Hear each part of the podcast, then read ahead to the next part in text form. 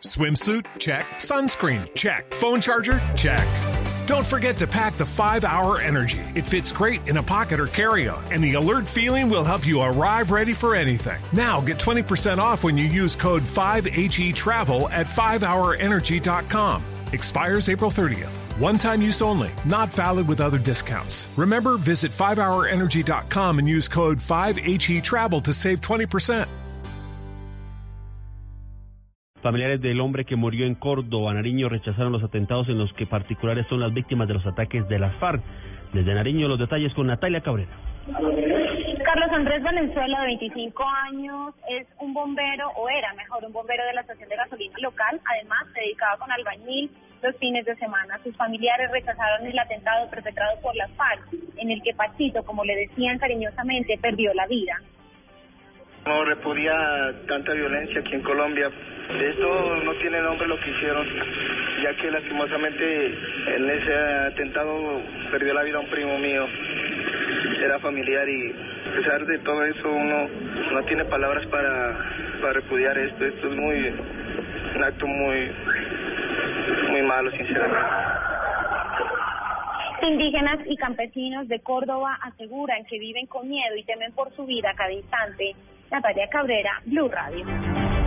Las 183 familias que se habían tomado por la fuerza igual número de apartamentos en el oriente de Cali desalojaron voluntariamente al llegar a un acuerdo con la alcaldía de la capital del Valle. Los detalles con Nilson Romo.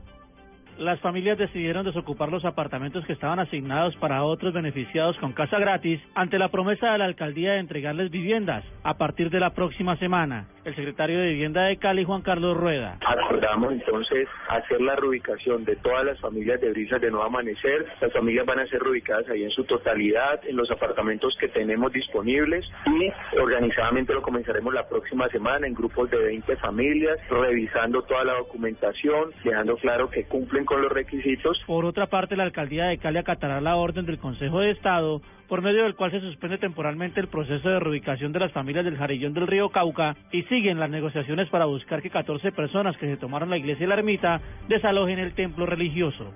Desde Cali, Nilson Romo Portilla, Blue Radio. Los tachirenses rechazan la medida de cierre nocturno de la frontera que ya cumple 10 meses. Dicen que es hora de levantar la medida. Desde Cúcuta, la información con Juliet Cano.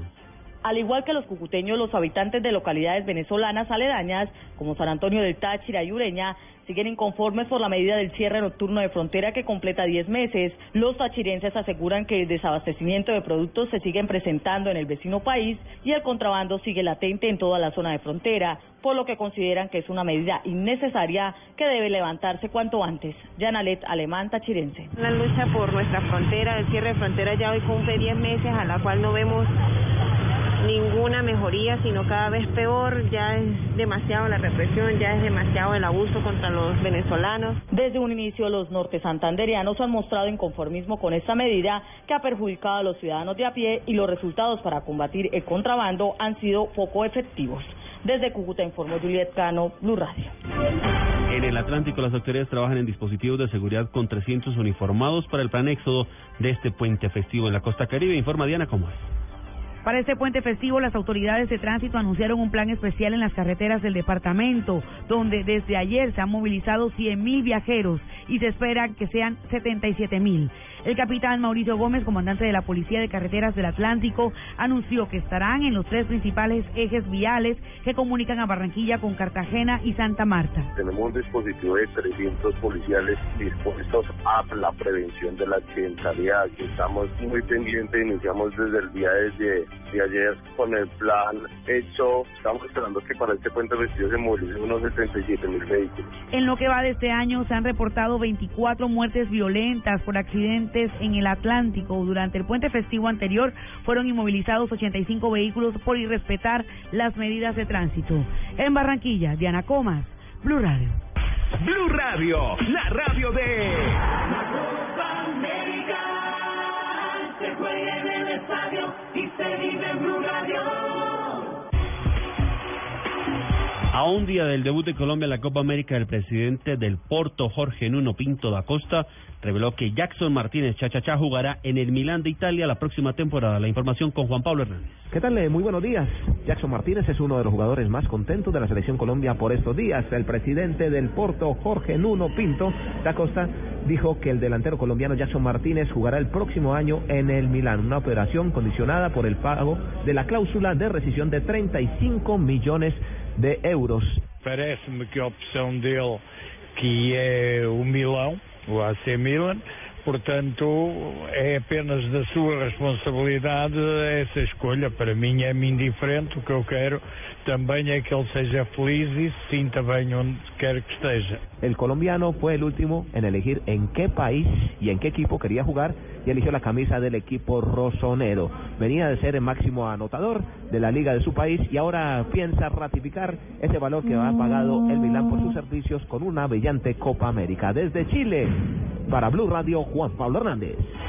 Y Argentina y Paraguay jugarán hoy desde las 4 y 30 hora de Colombia en el estadio La Portada de La Serena y el colombiano Wilmar Roldán será el árbitro del encuentro. El enviado especial Rafael Zanabria. En apenas dos partidos de esta Copa América, el tema arbitral no ha sido bueno. El juego inaugural entre Chile y Ecuador lo dirigió Néstor Pitana argentino y no salió para nada bien. En México, Bolivia, aunque no pasó nada raro, el arbitraje encabezado por Enrique Cáceres no fue el mejor. Para hoy, Uruguay-Jamaica, un partido que no promete muchas cosas y que no sobre el papel no se ve complicado, será arbitrado por José Argote, un venezolano que ha tenido buena participación en Copa Libertadores. Y Wilmar Roldán, Alexander Guzmán y Cristian de la Cruz, árbitros colombianos, estarán encargados del juego de cierre entre Argentina y Paraguay, que sin duda alguna promete más por ser un duelo de seleccionados más importantes, sobre todo el conjunto de Argentina. Desde Santiago de Chile, para Blue Radio, Rafael Zanabria.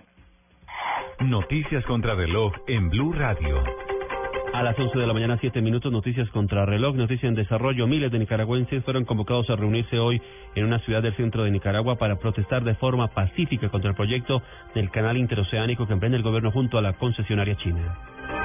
La cifra, al menos 2.763 insurgentes y 347 soldados y policías han muerto desde junio de 2014 por la ofensiva que el ejército pakistaní lleva a cabo en las áreas tribales del noroccidente del país, considerado un éxito por las autoridades y que hoy cumple un año de su lanzamiento. Quedamos atentos porque los expresidentes de Bolivia, Jorge Quiroga, y de Colombia, Andrés Pastrana, pidieron hoy al opositor venezolano Leopoldo López que levante la huelga de hambre que lleva a cabo porque aseguraron él y su compañero Daniel Ceballos ya lograron que el mundo sepa la verdad sobre la situación en Venezuela.